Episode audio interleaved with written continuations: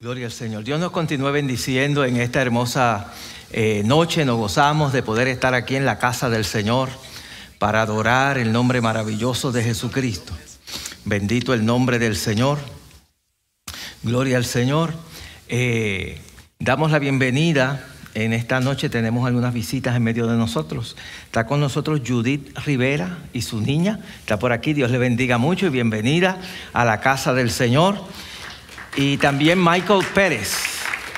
Dios le bendiga mucho también. ¿Cómo le decimos a la visita? Bienvenido, ¿verdad? Siéntase con toda libertad de adorar el maravilloso nombre del Señor. Bendito Jesús. Gloria al Señor. Eh, al final vamos a estar orando eh, también por eh, María de Jesús Borjas, ¿verdad? Que por su hija mayor, que está cumpliendo años y por la salud de su familia. Y nuestro hermano nosotros nos recuerda, ¿verdad? Vamos a orar siempre por la mamá de nuestro hermano Eric, que él tuvo que ir a Puerto Rico porque su mamá está bastante afectada de salud. Y este, vamos a presentarla en oración. La presentamos el domingo, pero vamos a volver a presentarla en esta hora para que así el Señor, ¿verdad? Eh, tome control de la salud de, de ella. Bien, en esta noche Vamos a continuar. Hemos estado ya por varias semanas o por varios meses ya hablando sobre las doctrinas fundamentales de la iglesia. hemos cubierto ya eh, la doctrina de la Biblia, la doctrina de Dios, quién es el Dios, la Trinidad. Hemos hablado acerca de la salvación, la doctrina de la salvación.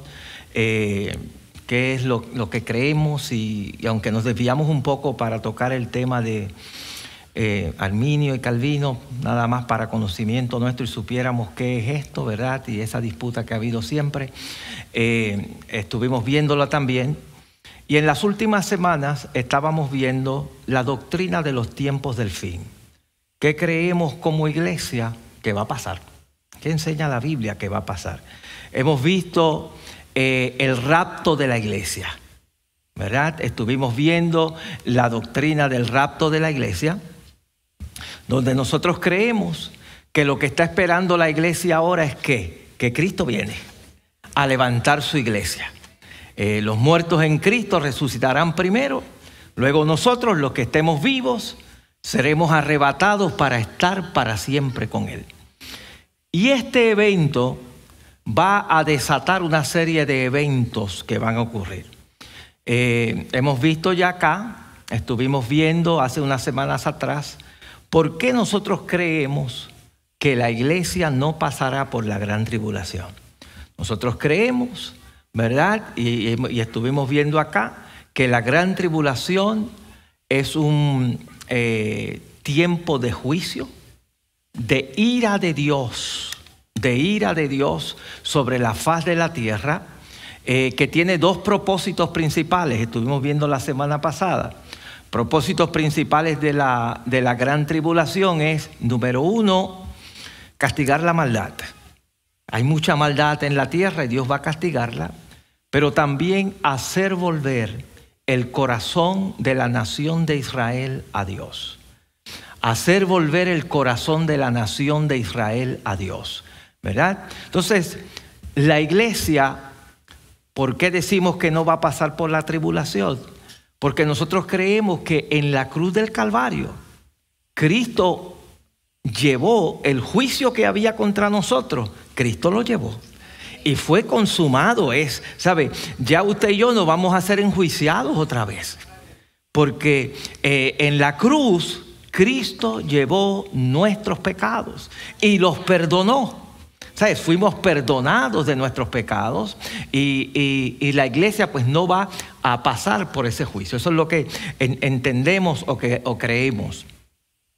Estuvimos viendo también y hemos dicho, eh, y si, si me puedes poner la número dos, porque ese es el diagrama que hemos estado utilizando, más o menos, la número dos la, segunda de, de esto. Estuvimos viendo también, estuvimos viendo también que qué va a suceder cuando la iglesia sea levantada. Ocurre el rapto de la iglesia, Y dijimos que hay dos escenarios. Hay un escenario en el cielo y hay un escenario en la tierra. Escenario en el cielo y un escenario en la tierra. Cuando la iglesia sea levantada, seamos levantados en el rapto, el escenario del cielo, ¿qué es lo primero que va a ocurrir allá? ¿Alguien se acuerda? No me diga que se lo olvidó. ¿Cómo? Hay lo que llamamos el tribunal de Cristo. Y estuvimos viéndolo aquí con detalles. La Biblia dice que todos debemos comparecer ante el tribunal de Cristo. No un tribunal de condenación. No es un tribunal de condenación. Es un tribunal donde van a ser evaluadas nuestras obras y recompensadas seremos recompensados y estuvimos viendo, ¿verdad?, todos los detalles sobre ese tribunal de Cristo. No vamos a, verlo otra, otra vez porque ya, ya lo estuvimos viendo. Todos los detalles sobre el, qué hay en el tribunal y, y creemos que va a ser, una vez la iglesia sea levantada, eso va a pasar. También allá en el cielo van a estar, la iglesia va a estar en lo que llamamos las bodas del Cordero. Vamos a unirnos a Cristo por la eternidad, a estar con el Señor por la eternidad. Acá abajo en la tierra, y eso fue lo que estábamos viendo la semana pasada, comienza entonces lo que nosotros llamamos, llamamos el periodo de la gran tribulación. Las personas que se queden acá en la iglesia, viene un periodo que el mismo Jesús dijo que nunca ha habido una tribulación como esta ni la habrá jamás. Y estuvimos viendo la semana pasada varios textos de la palabra del Señor, tanto en el Antiguo Testamento, porque esto está eh, profetizado desde el Antiguo Testamento, son unas, unas profecías que están en el Antiguo Testamento relacionados a un periodo de ira de Dios sobre la faz de la tierra que no se ha visto jamás. Es Dios derramando su ira sobre la faz de la tierra durante este tiempo. Y estuvimos viendo algunos detalles sobre ese periodo de ira. Y una de las cosas donde nos quedamos, o vamos a comenzar hoy, que fue el final que dimos la, última vez, yo quiero que, eh, si puedes ponerme la número 8, que fue la que originalmente, la número 8 Hemos dicho que el libro de Apocalipsis y el libro de Daniel están bien relacionados. Y esto lo, empezamos a hablarlo la semana que viene, pero fue al final y quizás lo, voy a repetir otra vez para de allí partir. Eh, libro de Daniel y el libro de Apocalipsis están bastante relacionados, ¿verdad? Son libros proféticos que hablan del final. Y una de las eh, profecías que hay en el Antiguo Testamento fue una en la que Dios le revela a Nabucodonosor algo que iba a ocurrir. Ustedes saben que Nabucodonosor tiene un sueño. Tiene un sueño y él le pide a sus a todos sus adivinos y a todos los que tenía en su corte que le interpretaran el sueño. Pero no solamente que le interpretaran el sueño, tenían que decirle qué fue lo que él soñó. La Biblia dice que ninguno de ellos podía hasta que Daniel, entonces él mandó a matar a todos los, los, adivinos y todos los, líderes que él tenía, que, que, que lo ayudaban. Y cuando Daniel escucha la, noticia, le pide tiempo y le dice, vamos a orar y nosotros te vamos a dar la respuesta. Y Dios le revela el sueño a Daniel y le revela la interpretación. El sueño que tuvo el, eh, Nabucodonosor fue que Nabucodonosor vio una estatua. Una estatua donde cada parte de la estatua, que es la que ustedes tienen allí, y nos disculpan que se nos averió el, proyector de este lado, así que los que están acá quizás no van a ver bien, pero ya estamos en proceso de, a ver si lo arreglamos o compramos otro. Una de las cosas que vio la estatua, que, que estaba en la estatua, era, la estatua tenía una cabeza que era de oro, tenía el pecho de plata, tenía los muslos de bronce, tenía las piernas de hierro y tenía los pies mezclados de hierro con barro. Y cuando Daniel da la interpretación, Daniel le dice a Nabucodonosor, tú eres la cabeza. O sea, el imperio de Babilonia era esa cabeza de oro. Uno de los imperios más grandes de su tiempo fue el imperio de Babilonia. Luego le dice, después de ti va a venir un imperio que quizás va a ser inferior al tuyo, pero es, otro imperio y ese era el, imperio que fue el imperio de los medos y de los persas. Los medos y los persas, usted sabe, durante el reinado de Belsasar, el hijo de, de, Nabucodonosor, ¿verdad? Que dice la palabra del Señor que eh, se puso a, usar los platos y a usar los utensilios de, que habían traído de Judá. Y esa misma noche apareció una mano que le escribió en la pared Mené, Mené, tu tu parcil, que traducido es pesado, ha sido en balanza y ha sido hallado falto. Y esa misma noche los persas y los medas invadieron a, Babilonia y, acabaron con el imperio de babilónico.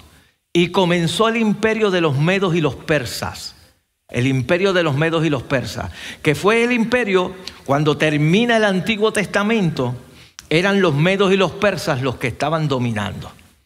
Tiempo de Esther, tiempo de, Mardoqueo, el tiempo de Nehemías, el tiempo de eh, todos estos, libros de, de la Biblia, que son los últimos libros del Antiguo Testamento, son del periodo cuando los medos y los persas están gobernando. Y ese era el segundo imperio que aparecía allí.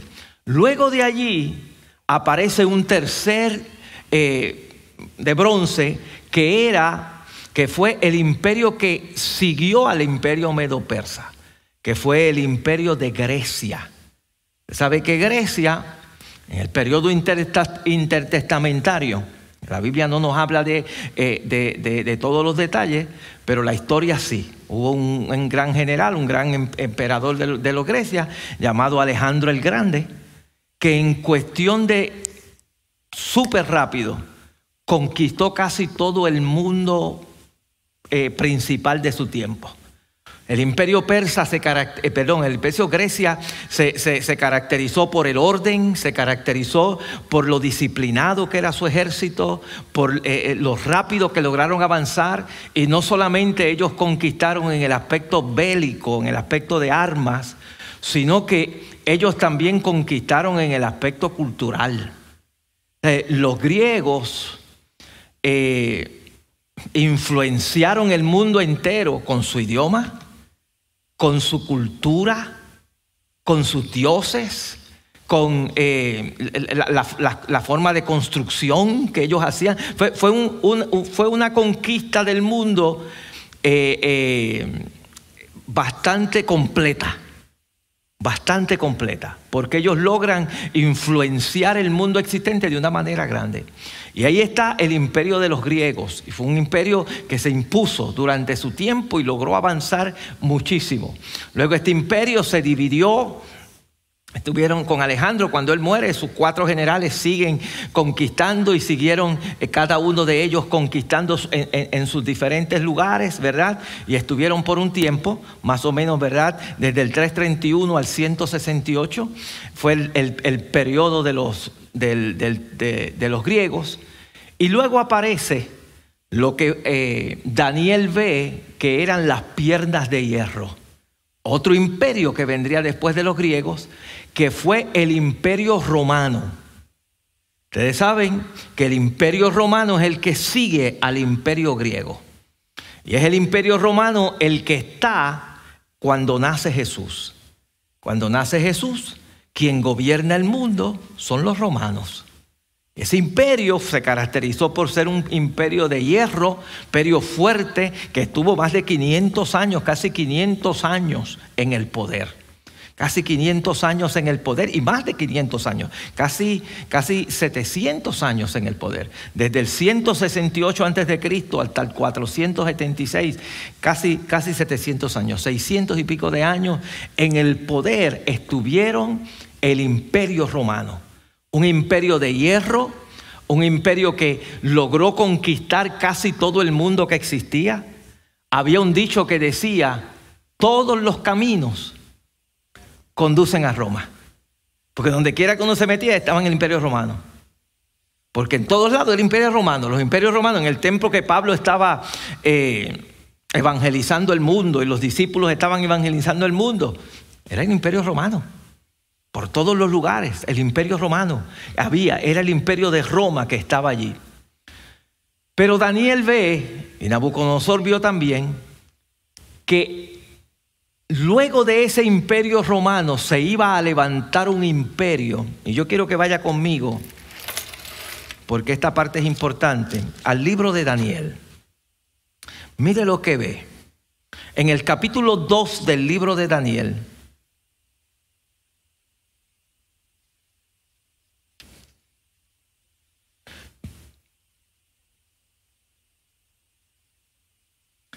verso 41, porque aquí él va a hablar del último imperio.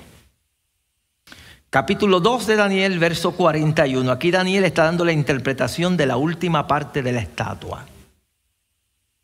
Dice así, y lo que viste de los pies y los dedos, en parte de barro cocido de alfarero y en parte de hierro, en la última parte de la estatua, será un reino dividido. Mire cómo lo describe Daniel. Esto va a ser un reino dividido. Y dice aquí, un reino dividido, mas habrá en él, oiga lo que dice, algo de la fuerza del hierro, así como viste hierro mezclado con barro y cocido. Y por ser los dedos de los pies en parte de hierro y en parte de barro cocido, el reino será en parte fuerte y en parte qué? Frágil. Es alianzas. Es una alianza. Va a ser una serie de, de naciones. Dice, así como viste el hierro mezclado con barro, se mezclarán por medio de alianzas humanas. Van a ser unas naciones que van a estar unidas por medio de alianzas humanas pactos. yo somos naciones aparte, pero tenemos pactos, tenemos acuerdos de naciones juntas, ¿verdad?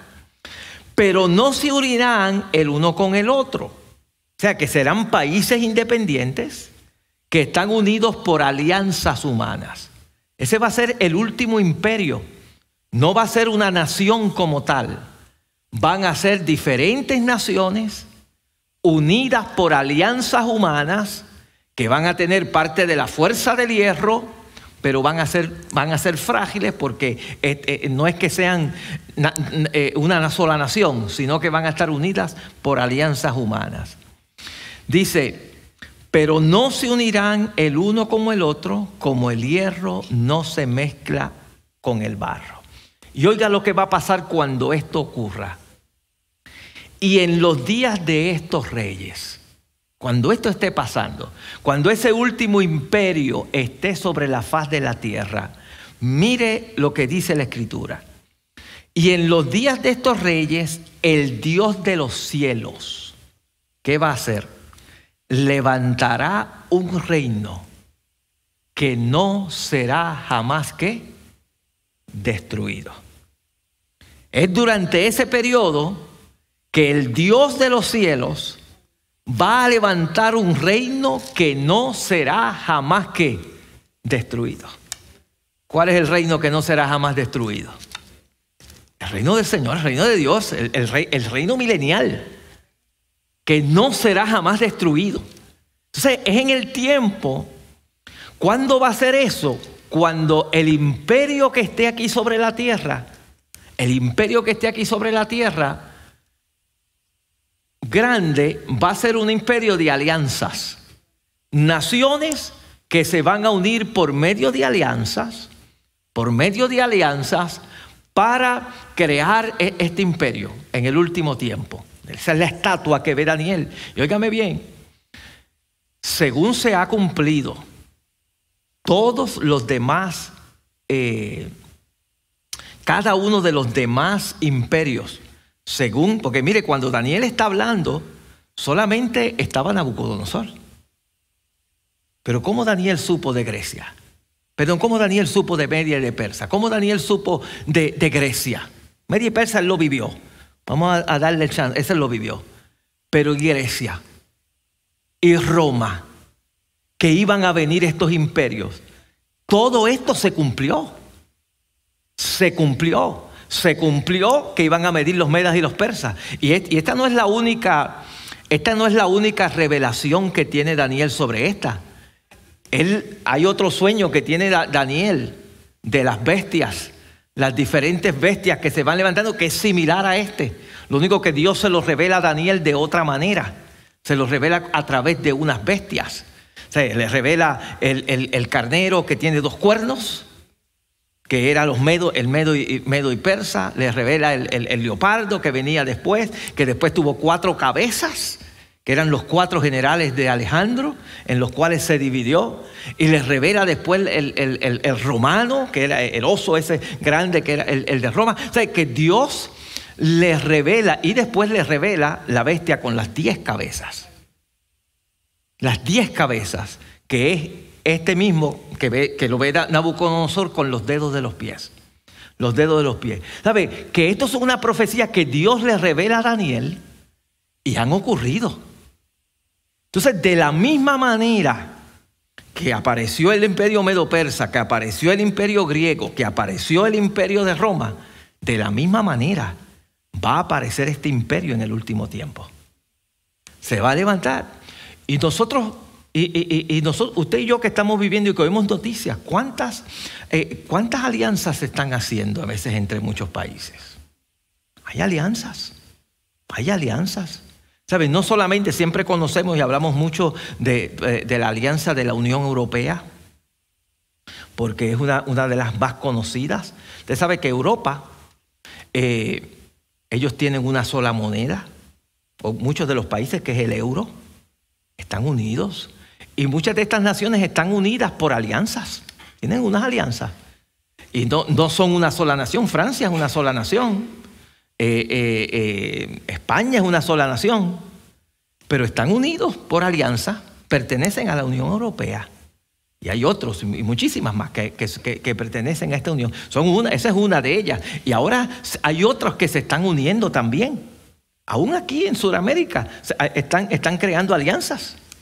Los países, alianzas humanas. Alianzas humanas entre ellos. Los países árabes tienen sus alianzas. Cada uno, no, sabemos cuál, cuál podrá ser. Algunos especulan que pudiera ser la de Europa, por el hecho de que el imperio romano, el imperio romano era lo que es hoy Europa. Casi todo ese imperio es lo que es hoy Europa. Y por eso algunos piensan que allí, no podemos quizás ser dogmáticos en esto, pero pudiera ser. Que de ahí es que va a salir este último imperio en el último momento. Pero hay, otro, hay, otro, hay otras alianzas. Hay otros países que se están aliando de diferentes maneras, de diferentes maneras, que serán el imperio del último tiempo. El imperio del último tiempo. Y Daniel vio que durante este imperio una piedra golpeaba los pies de la estatua y la derrumbaba. Y esa, y, esa, y, esa, y esa piedra no es otro que Cristo. La venida de Cristo. Cuando Cristo viene a destruir, y ahí dice, ahí dice, eh, eh, el verso 44 dice, y en los días de estos reyes, el Dios del cielo levantará un reino que no será jamás destruido, ni será el reino dejado a otro pueblo desmenuzará y consumirá a todos estos reinos, pero Él permanecerá para qué? Para siempre. Esta es la profecía bíblica. Esto, esto es lo que dice la escritura, que se va a levantar en los días de esos reyes, va a venir ese reino que va a permanecer para siempre. Y el único reino que va a permanecer para siempre es el de Cristo. No hay otro. No hay otro. ese, ese, es el, ese, es lo que la, la Biblia enseña sobre esto. Que va a haber un imperio, que aquí Daniel lo ve eh, en, en, perdón, lo vio con esos diez dedos. A Daniel es revelado como una bestia con diez cabezas. También, que tiene diez cabezas. Y lo, y lo ve en ese último tiempo que se va a levantar. Y en los días de esos reyes es que se va a levantar el reino del Señor. De ahí es que parte, de ahí es que parte lo que creemos. Lo que creemos que habrá un imperio en el último tiempo que de ahí es que se va, cuando en este imperio, es que Cristo descenderá a la tierra para establecer su reino, para establecer su reino y, establecer el reino del Señor. Ahora, eh, dice aquí, el, el verso 45 dice, de la manera que viste que del monte fue cortada una piedra, no con mano, la cual desmenuzó el hierro, el bronce, el barro, la plata y el oro. El gran Dios ha mostrado al rey lo que ha de acontecer en lo porvenir. Y oiga lo que dice Daniel. Y el sueño es verdadero y fiel su interpretación. Aquí no hay duda. Esto es lo que va a pasar. Y nosotros creemos, y como hemos dicho aquí anteriormente, que la palabra de Dios es verdad. Lo que dice Dios es verdad y lo que dice Dios se ha cumplido. Y según apareció el reino medo-persa, según apareció el reino griego, según apareció el imperio romano, va a ocurrir esto que está aquí. Que va, a eh, que va a ocurrir esto, que va a pasar esto que está aquí. Y como hemos dicho, la Biblia es una. ¿Sabe? Eh, la, Biblia es una. Cuando estudiábamos acá acerca de, la doctrina de la Biblia, una de las cosas extraordinarias de la Biblia e, es, lo, esa historia completa que aparece en todas las páginas de la Escritura. Que desde el Génesis a Apocalipsis vemos que es una sola historia. Una sola historia. Y esto que está aquí encaja con lo que aparece en Apocalipsis encaja con la cabeza porque es una sola historia. La, Biblia es una sola historia. No es, no es eh, eh, aunque fueron Dios utilizó diferentes hombres que los inspiró, pero el autor de la Biblia es el Espíritu Santo. El que está detrás de la palabra de Dios es el Espíritu de Dios, inspirando a los escritores bíblicos. Entonces, de ahí es que viene que en este último tiempo, se va a levantar, ¿verdad? La forma final del poder gentil. Vamos a ir un momentito a Apocalipsis capítulo 17, eh, verso 13.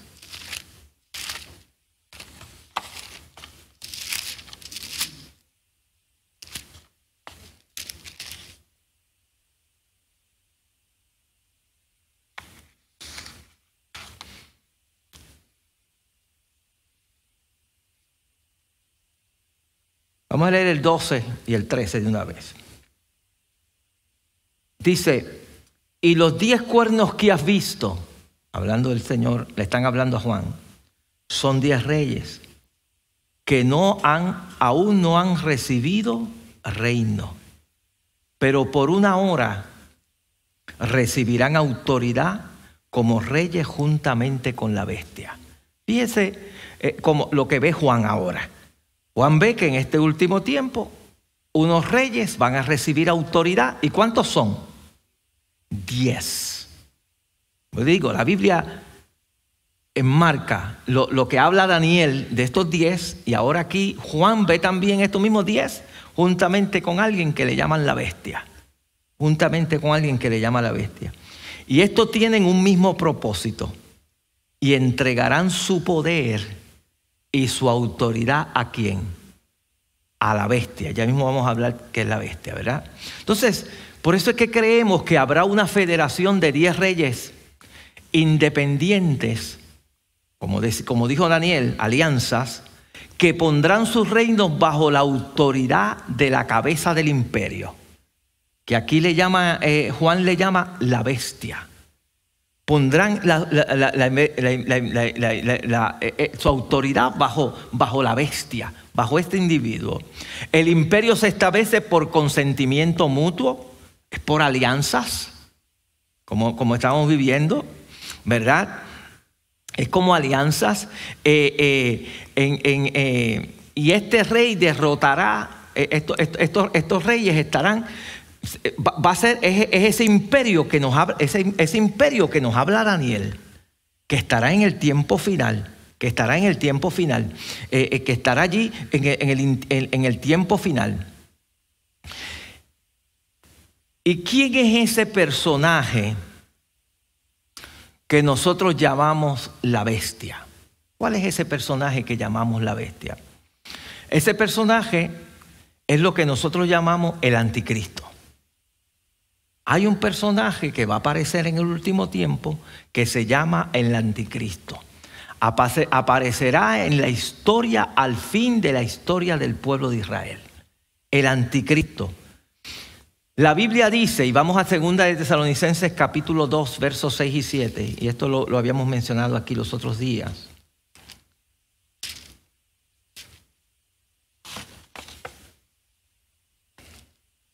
Segunda de Tesalonicenses capítulo 2, versos 6 y 7.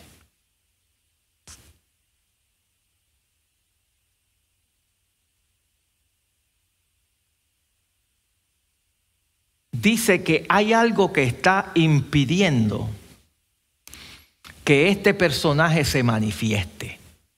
Hay algo que está impidiendo que este personaje se manifieste. Y dice así. Y voy a leer desde el verso, vamos a leer desde el 1 del capítulo 2. Dice, pero con respecto a la venida de nuestro Señor Jesucristo y nuestra reunión con Él, os rogamos, hermanos, que no os dejéis, no os dejéis, perdón, mover fácilmente de vuestro modo de pensar ni os conturbéis, ni por espíritu, ni por palabra, ni por carta como si fuera nuestra. Había gente enviando cartas eh, diciendo es Pablo o es uno de los apóstoles, ¿verdad? En el sentido de que el día del Señor está cerca.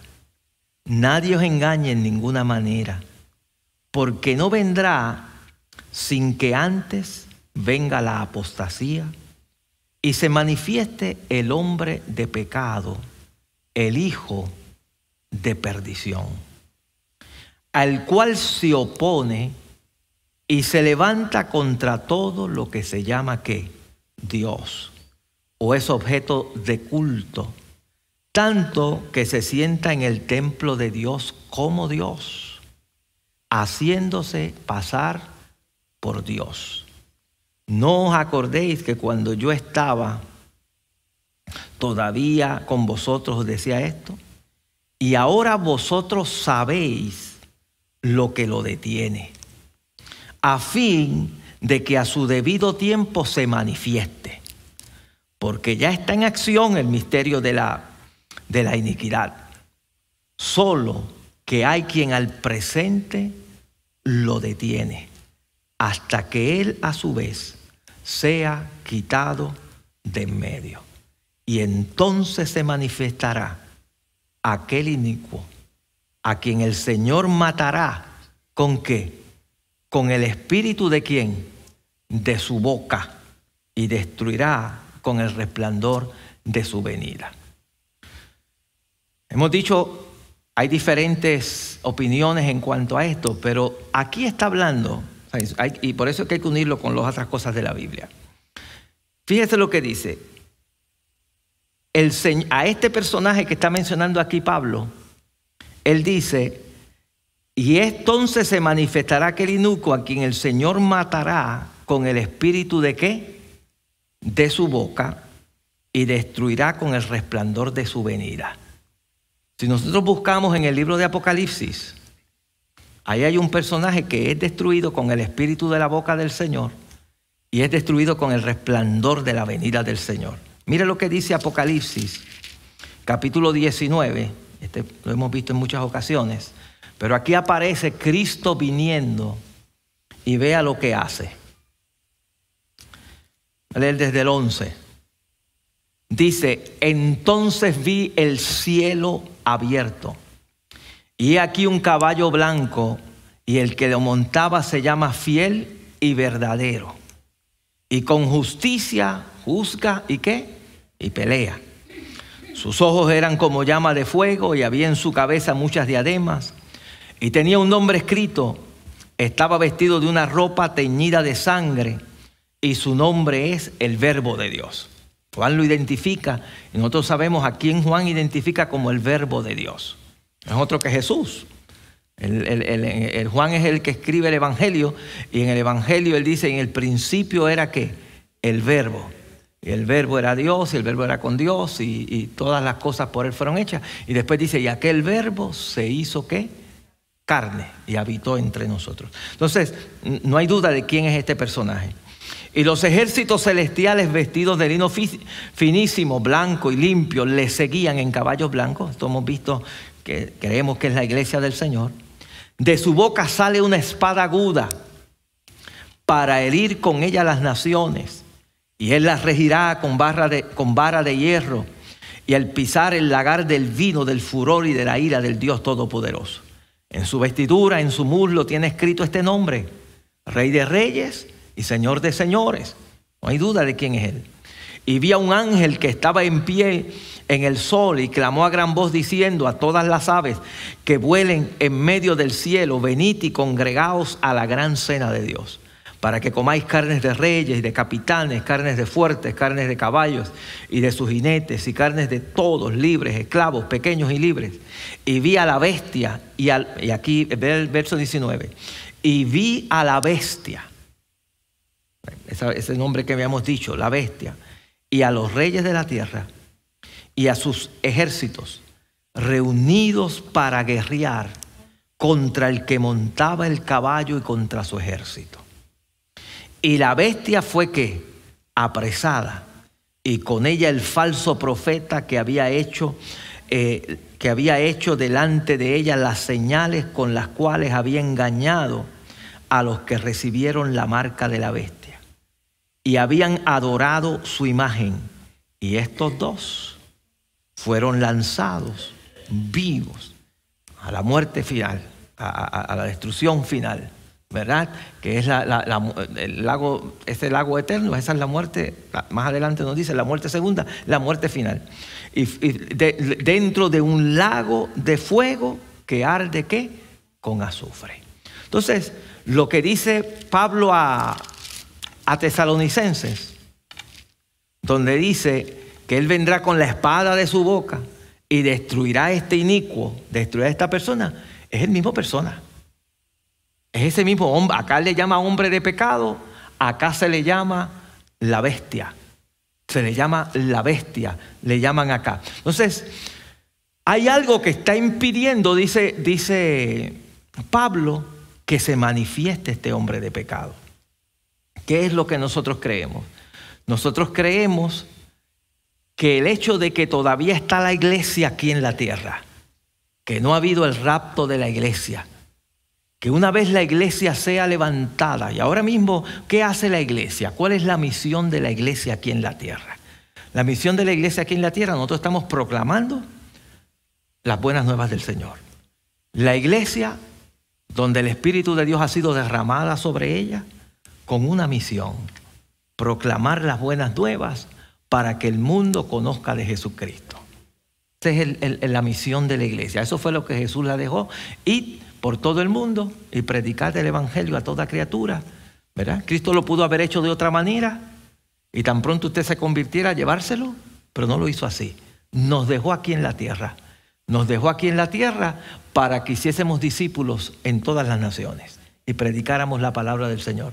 Entonces, ahora mismo no se ha manifestado todavía este reino que viene, porque yo creo que la iglesia llena del Espíritu de Dios está aquí. Está aquí, impidiendo que todavía se manifieste porque todavía hay gente que necesita salvación. Todavía hay personas que el Señor va a salvar. Pero una vez la iglesia se remueva, yo creo que entonces se le da paso, porque el Señor es el que da el permiso. Dios es el que dice, puedes ahora o no puedes. Todo es en el tiempo de Dios, para que entonces este hombre se manifieste. Se manifieste este hombre de pecado para seguir adelante. ¿De dónde va a, salir esta persona? Y aquí también, aquí yo no, soy dogmático en esto, pero eh, hay gente que cree que va a ser gentil, otros creen que va a ser un judío, ¿verdad?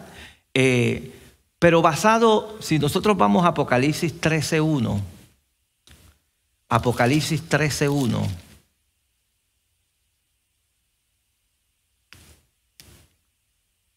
Mire lo que dice Apocalipsis 13.1. Me paré sobre la arena del mar y vi subir del mar una bestia que tenía siete cabezas y diez cuernos y en sus cuernos diez diademas y sobre su cabeza un nombre blasfemo. Le sigue leyendo, esta es la bestia que habla el Apocalipsis, que no es otra cosa que este personaje que llamamos la bestia, el hombre de pecado, el anticristo. Y si usted busca en Apocalipsis 17, 15,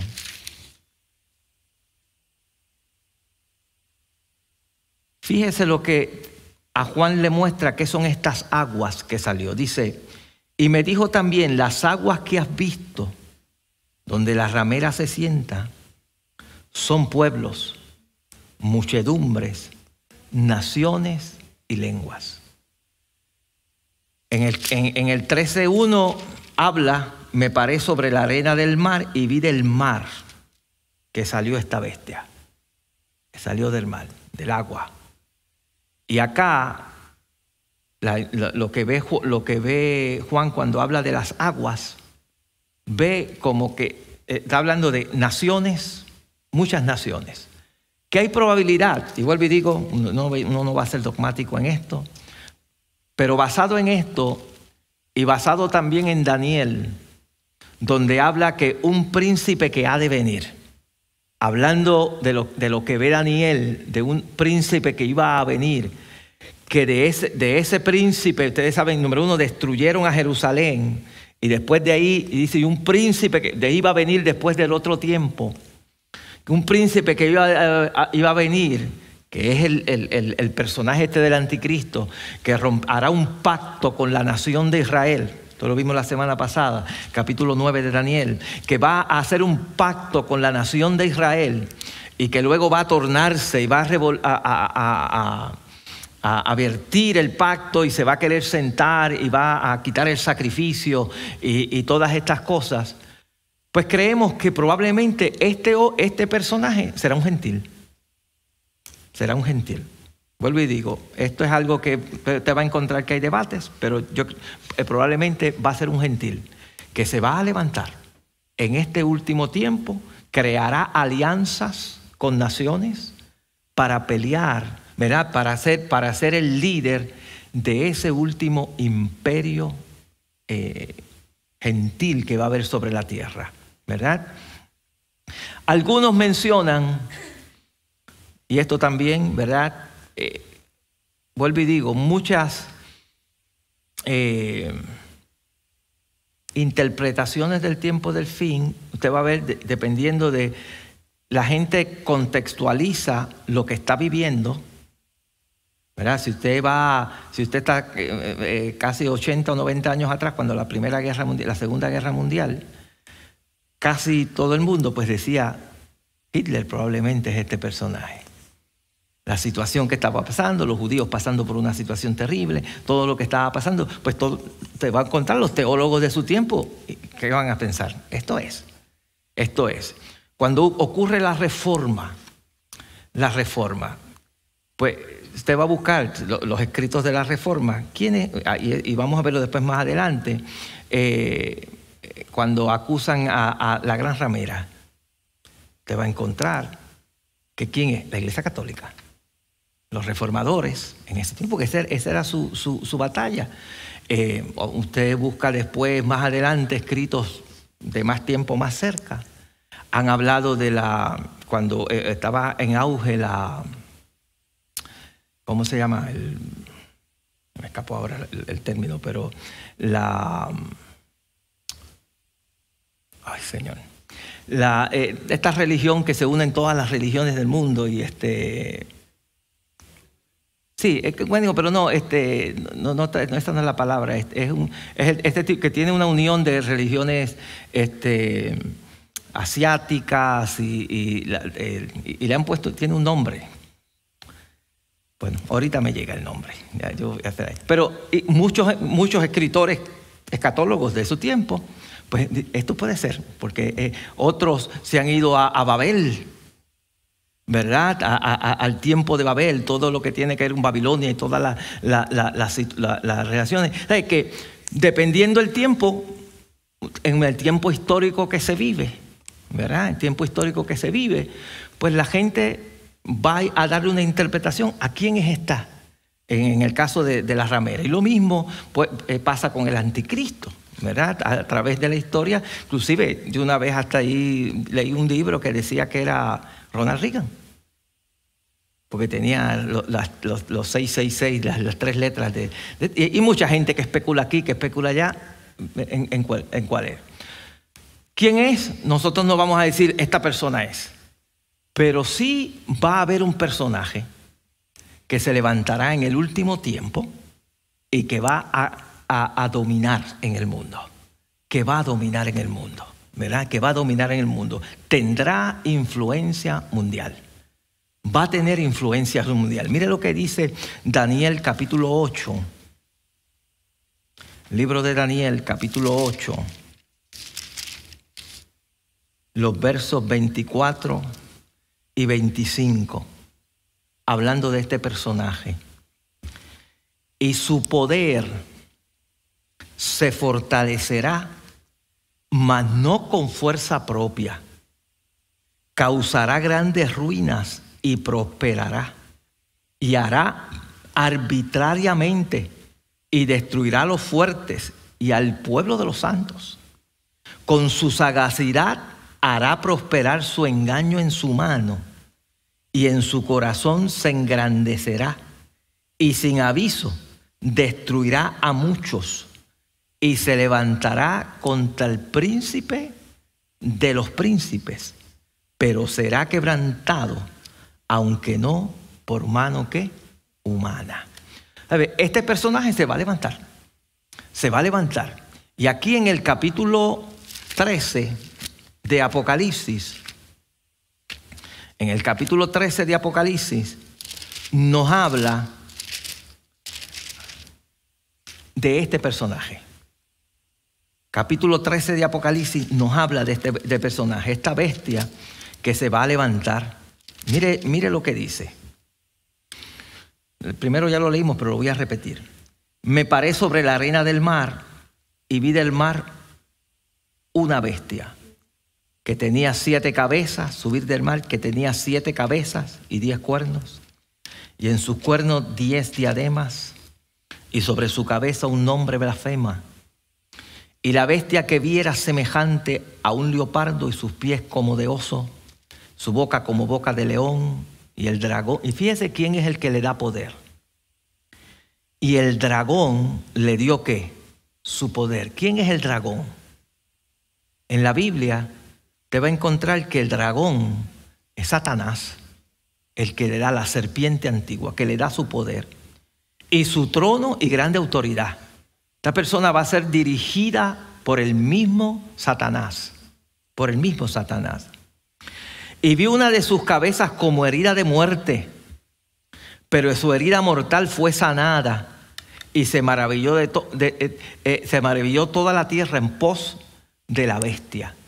Hay algunos que presentan que esta bestia, eh, como este es un anticristo, él, él, un anticristo que trata de imitar todo lo de Cristo, todo lo que es así, es como que va a morir y resucita. La gente se va a maravillar de esta persona para, eh, eh, engañar a la gente. Engañar, porque lo que él busca es engaño. engaño. Satanás es, mire, Satanás es un padre mentira. Él lo llama la Biblia, es el padre de la mentira. Y, aparentemente como que va a morir y se levanta y esto va a maravillar a la gente. Oh, esta persona se levantó. Y dice, y, adoraron al dragón que había dado autoridad a la bestia. Fíjate a quién están adorando, al dragón. Y adoraron a la bestia, diciendo, ¿quién como la bestia?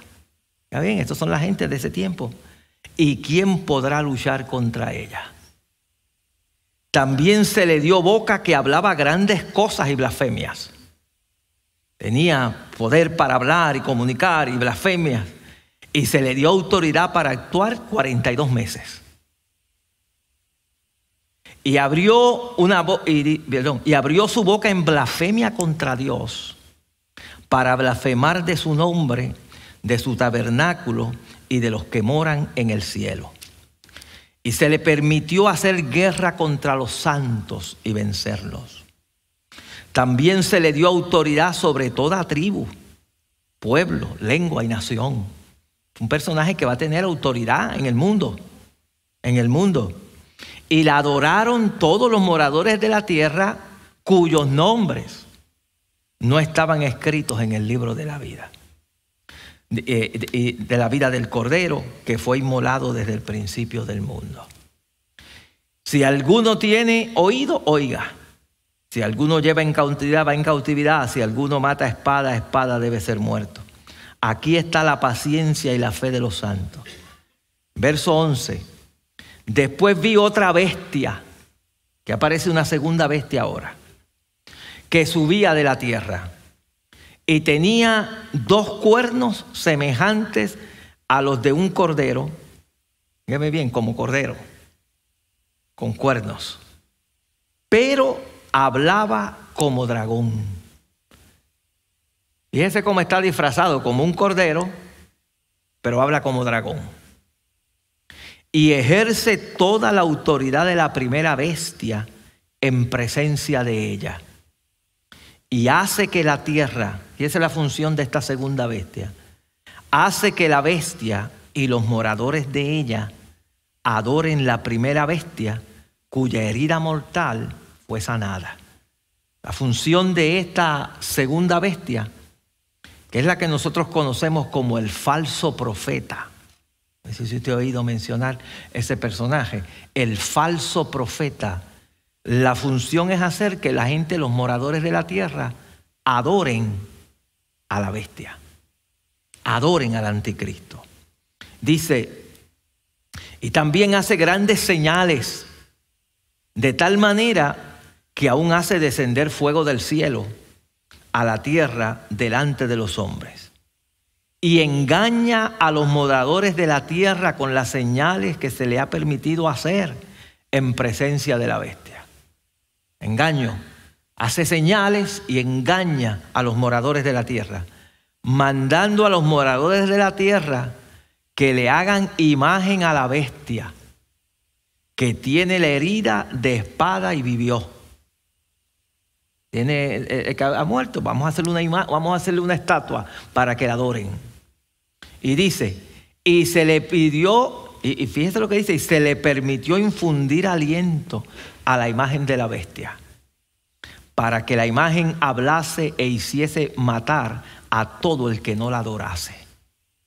Y hacía que todos, pequeños, grandes, ricos y pobres, libres y esclavos, se le pusiese una marca en la mano derecha o en la frente, y que ninguno pudiera comprar ni vender sino el que tuviere la marca o el nombre de la bestia o el número de su nombre. Aquí hay sabiduría, dice Juan. El que tiene entendimiento cuente el número de la bestia, pues es número de nombre, de hombre, perdón. Y su número es 666. Ese es el, ¿verdad? Que quizás usted ha oído mucho el 666, que se menciona que habla que es una marca. Dice, dice Juan que en el tiempo donde esta bestia se va a manifestar, habrá un falso profeta que va a querer que se adore a esta bestia Y parte de lo que se va a hacer, parte de lo que se va a hacer, es que la gente va a ser sellada con un número de hombres. La gente ha tratado de ver cómo va a ser esto, hay muchas teorías, ¿verdad? Dice que es en la mano y que es en la frente. En la, frente van a ser identificados. De allí es que ha surgido, ¿verdad? Eh, eh, eh, los asuntos de los, los microchips, que eso es algo que está, usted y yo estamos viviendo un tiempo de que eso no es difícil. Sí, y, estamos viendo, ¿verdad? Y yo sé que hay, hay, hay cosas en el Apocalipsis que, que no son, eh, que hay símbolos. Y hay, porque Juan está viendo, acuérdese, Juan está viendo. Juan, a Juan se le muestra el tiempo del fin. Basado en lo que él ha vivido y lo que él ha visto. O sea, que, que eh, eh, imagínense, probablemente, Juan, por ponerle un ejemplo, si Juan se le mostró el tiempo del fin, ¿usted sabe lo que pasaría si un hombre de dos mil años atrás aparece en el tiempo de hoy y ve un avión volando? Él va a tratar de describir eso con lo que él conoce. Porque él no va a decir eso es un avión, porque no hay aviones. Él, él, va, a tratar de describir lo que se está viendo, las cosas que está observando, las va a tratar de describir con el conocimiento que él tiene en su contexto. Eso es así. Porque eso es lo que él está viendo en un futuro. Él está viendo y por eso usted ve a veces muchas cosas que usted ve allí que dice que, son difíciles a veces de comprender, pero hay que entender que Juan está escribiendo, él le dice, sube acá y se le muestra unas cosas que van a ver, juicios y, plagas y cosas que él, eh, que, él, va a ver en el, en el tiempo del fin, que, que las vamos a ver más adelante, pero que, él va a ver en el tiempo del fin. Pero él, él es, un, es una persona del, siglo de, dos milenios atrás. Que muchas de las cosas que hoy hay, que probablemente si fuera el tiempo, hoy, que yo creo que ya estamos ahí para que Cristo venga ya, si Él viene a ver lo que está viendo hoy, imagínese una computadora.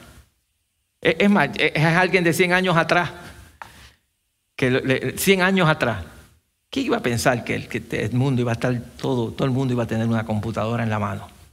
¿Ah? Eh, y estamos hablando de 100 años atrás, imagínense 2000 años atrás.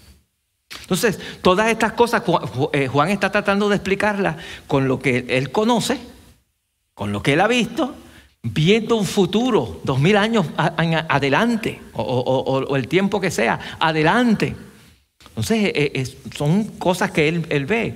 Y él ve él está viendo que la manera en que la gente es marcada es en la mano y en la frente. Que le hacen una marca en la frente y que eso es lo que se usa para comprar y es lo que se usa para vender esas cosas aquí. Entonces, no hay por qué. Por ejemplo, hoy en día, no hay duda eh, eh, que una, hay, hay tecnología para que nos puedan poner algo que uno pueda comprar con algo que uno tenga en la mano. Mire, a veces yo voy al supermercado y yo hago así y pago con el, con, con el reloj. ¿Lo hacemos o no? O pagamos con el, con el teléfono. Pagamos. Apple Pay eh, o lo que usted tenga, se, paga. Es la realidad como hacemos hoy. O ponemos una tarjetita enfrente de una, de una de allí y con la tarjetita ya está. Y ahora no hay ni que ponerla nada, ni jasparla, ni nada. Ahí y ya. Lo mismo puede estar en la mano. Lo mismo puede estar en la mano. esta tecnología de poner microchips ya no es, no es nueva. Eso lleva sus 20 y sus 30 años. que, que ya eso es así. Eh, los perros, para que no se le pierda a su perrito, le ponen un microchip. Y si lo encuentran, le pasan una cosita Y ahí le está la dirección, dónde está, y, le devuelven el perro.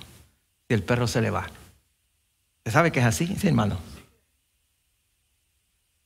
Sí, sí, no, eso, lo, ¿sabe? E, e, e, eso no hay ningún, inclusive yo tenía, yo no sé si se, y, este video es viejísimo, no sé si se, puede ver allí, este, Jonathan, o el que esté allí, si se pudiera ver el, que dice primera parte, no sé si salga con el sonido.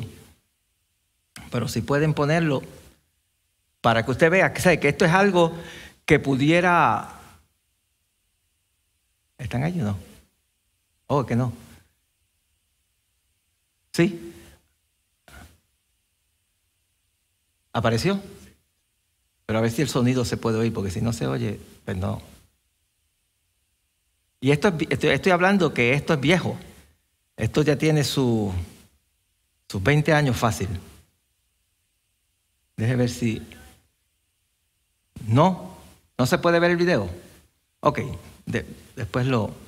Pero nada, es, un, es, un, es, un, es, una, y esto fue en Puerto Rico, una, una, emisora de noticias que está hablando sobre eh, la preocupación en el pueblo cristiano por el asunto de los del microchips y qué es lo que, lo que es y cómo es la tecnología y todo, cómo, cómo ahora lo, usan mucho para pacientes, para tener la información. ¿Sabe? Hoy en día la información de usted está en todos lados.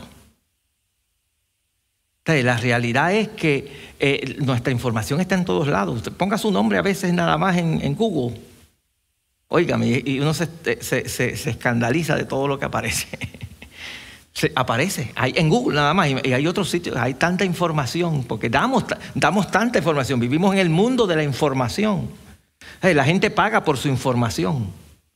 Cuando le van a dar algo de gratis, le dicen, ponme tu correo electrónico, tu nombre, y e, e, eso es, porque eso es valioso, la información es valiosa. Y la realidad es que esto que vio Juan, que había algo, puede ser eso, fácilmente, sin ningún problema de que con la mano yo, alguien pueda poner en la mano y con eso yo pueda comprar. ¿Usted sabe la conveniencia que sería eso? Evitar robos. Porque nadie, ¿qué te va a robar dinero si ahora es, algo que lo tienes dentro? ¿Quién te va a robar este, las tarjetas de crédito? ¿Quién te va a robar todo si es algo que lo tiene y que se puede hacer? la tecnología está. Que esto que vio Juan, de que nadie podría comprar o, vender nada, solamente si no tenía una marca en la mano, es algo que puede ocurrir fácilmente ya, sin ningún problema, sin ningún problema. ¿Y, ¿qué, nos dice esto? Que nosotros estamos cada día más cerca de que las profecías bíblicas se cumplan, de que lo que Dios ha establecido se cumpla de que se establezca. ¿Sabe? Esto de alianzas de países, esto lo estamos viendo. Países que se van a aliar. ¿Sabe? Uno, uno ve que hay unos países que son superpotencias todavía, pero va a llegar un momento en que muchos países uniéndose van a quizás lograr más que una sola. Van a lograr. Y todo eso, ¿qué es lo que la iglesia, eh, mensaje a nosotros la iglesia? es que nosotros estamos cerca de que esto ocurra. Y, la iglesia tiene que creer esto. la iglesia tiene que creer que esto es una realidad.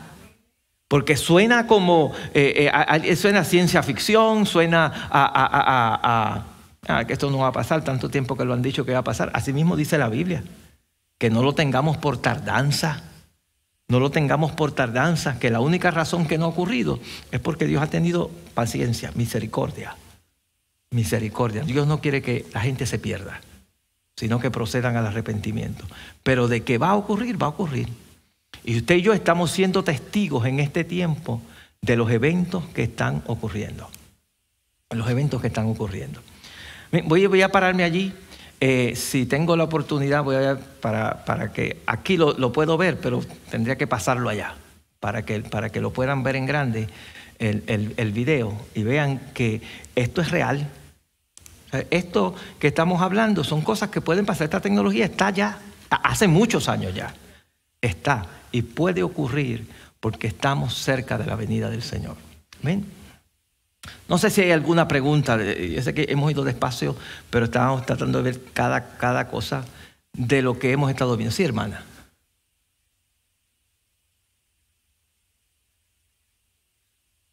¿A lo qué?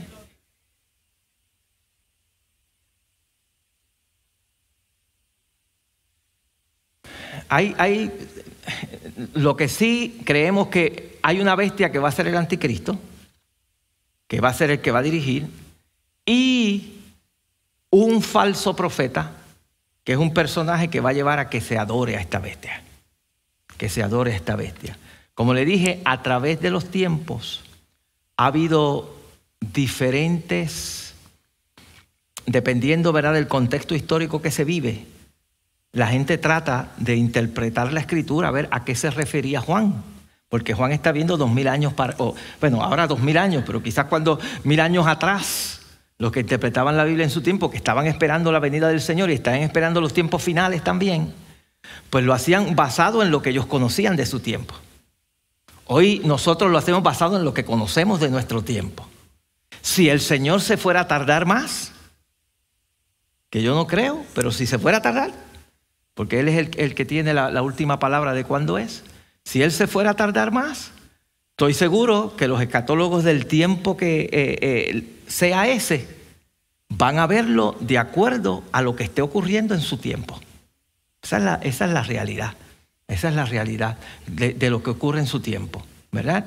Y quizás algunos pues lo, ven de, esta, de, esa manera o, lo ven ahí, pero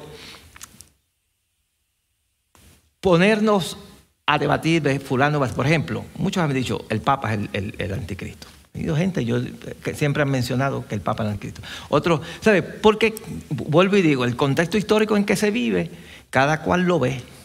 Y hay libros de escatología vieja, que quizás eso va a ser, hay unos que están ahora más nuevos, lo ven desde otro punto de vista. Desde otro punto de vista. Y así, cada día. Ajá.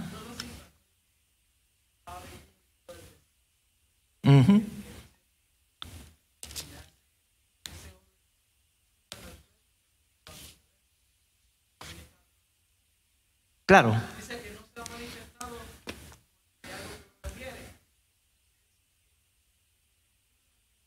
Oh, sí. Y el ministerio de la inequidad está desde, desde, desde Adán para acá.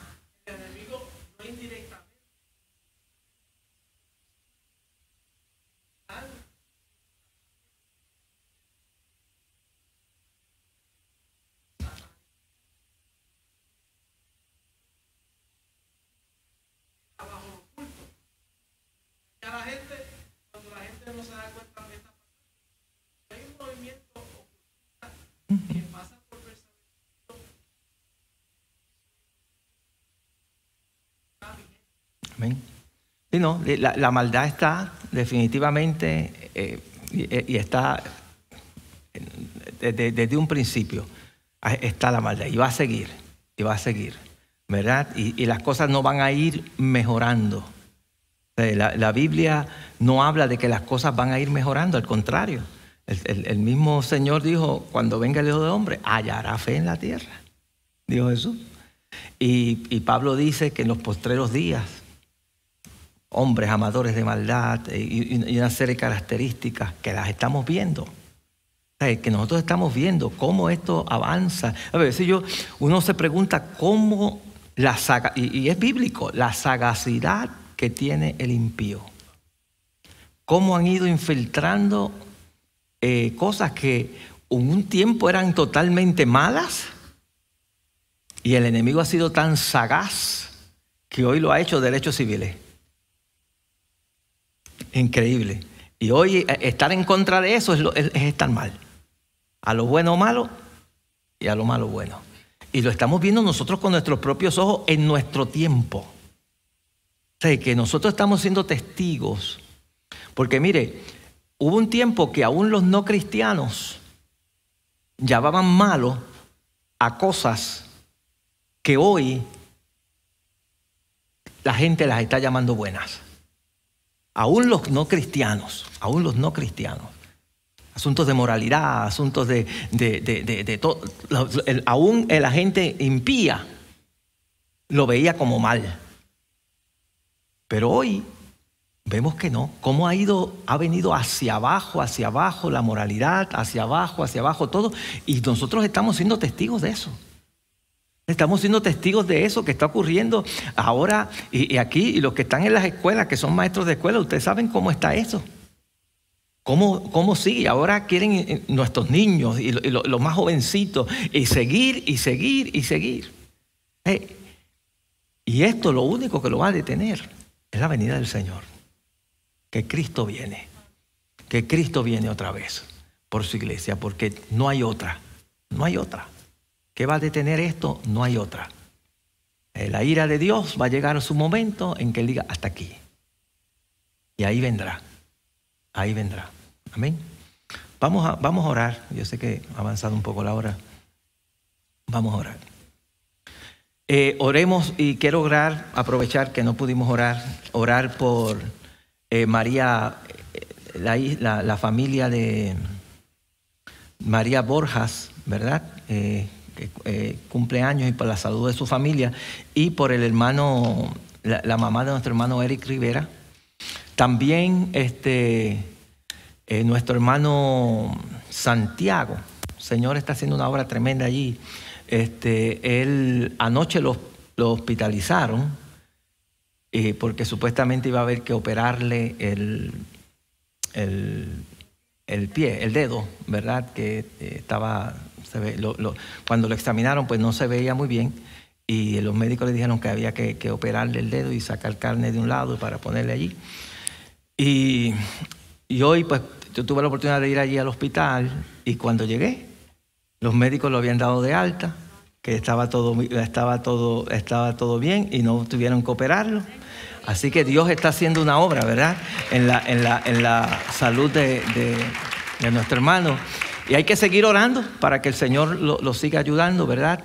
Y mantenerlo en oración a Él, porque ahora hay que, tiene que recuperarse de, de, pues su dedo y de, su pie y, de sus manos. Pero este, eh, sabemos que ya el Señor ha empezado a hacer una obra. Amén.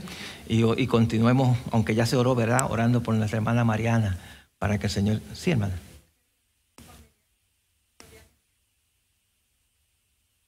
Amén. Amén. Pues hacemos, incluimos en esta oración y presentamos las ofrendas también. Padre, te damos gracias en esta hermosa noche. Dios mío, nos presentamos para eh, ofrendar y, dar de lo que tú nos has dado, nosotros te damos. Reconocemos que todo lo que tenemos es tuyo y que tú eres el dueño de nuestras finanzas y de todo lo que hacemos, Padre. Gracias. También te presento en esta hora Dios mío, te presento a la mamá de mi hermano Eric. Pon tu mano de sanidad sobre ella, pon tu mano de poder sobre su cuerpo y te pedimos que obres en la vida de ella en manera especial, Señor. Tú eres el Todopoderoso y para ti nada nada es difícil. También te presento a la familia de mi hermana eh, Borjas, eh, Señor María, sé tú con ella, con su hija, oh Dios, eh, bendícela en manera especial y ayuda a su familia, oh Dios, en la salud, en su familia, pon tu mano. Mi hermana Lisbeth, ese viaje con su familia también los presentamos delante de ti y te pedimos por ella, Señor. Gracias, Padre, oh Dios del cielo, en tus manos te coloco cada una de estas peticiones Gracias por nuestro hermano Santiago, que yo sé que tú em, ah, estás haciendo la obra y la continuarás haciendo, Señor. De igual manera, nuestra hermana Mariana, en tus manos la colocamos, Padre, en el nombre de Jesús. Amén, amén, amén. Gloria al Señor. Adoramos al Señor con nuestras ofrendas. Bendito el nombre de Jesús. Y este. Recordemos, eh, este jueves tenemos nuestro servicio de adoración al Señor acá. Eh, el viernes la escuela bíblica y el viernes tenemos vigilia y está dirigida por los caballeros, así que, eh, pero es para todos. Me gusta decir eso de los caballeros, damas, porque la gente como que crea, pues si es caballero, pues yo soy dama, no voy. Y si es dama, pues yo no soy caballero, yo no voy. No, es todo, es, es una actividad venimos a orar y la oración es para todos, caballeros, damas y jóvenes, niños, todo el mundo, eh, eh, eh, este, este, este, viernes. Y el, domingo, y el viernes, el sábado también las damas tienen una salida. Verás, creo que a las 7 de la mañana van a estar reuniéndose aquí en el templo para salir de aquí hacia Manassas, Virginia, que hay una actividad a nivel regional de Adames, que es la Asociación de Damas Mensajeras del Señor. Y, este, y eso es el sábado. Y el domingo, nuestros servicios regulares a las 9 y a las 11 de la mañana. 9 y 11 de la mañana. Amén. Pues vamos a estar en pie y así oramos al Señor y nos despedimos. Nos alegramos a la visita que estamos con nosotros. Eh, una vez más le damos la bienvenida por haber estado por acá y al caballero también. Gracias por habernos visitado en esta hora. Oramos a Dios. Padre, gracias. Gracias Señor en esta eh, noche por la oportunidad que nos has dado de de estudiar algo de tu palabra. Señor, ayúdanos a continuar hablando y estudiando, escudriñando tu palabra cada día. Ahora nos presentamos, Señor, para ir a nuestros hogares con la bendición tuya, la de tu Hijo y la de tu Santo Espíritu. Y el pueblo del Señor dice, Dios me los bendiga, Dios me los guarde. Gloria al Señor. Nos vemos el jueves, si Dios lo permite.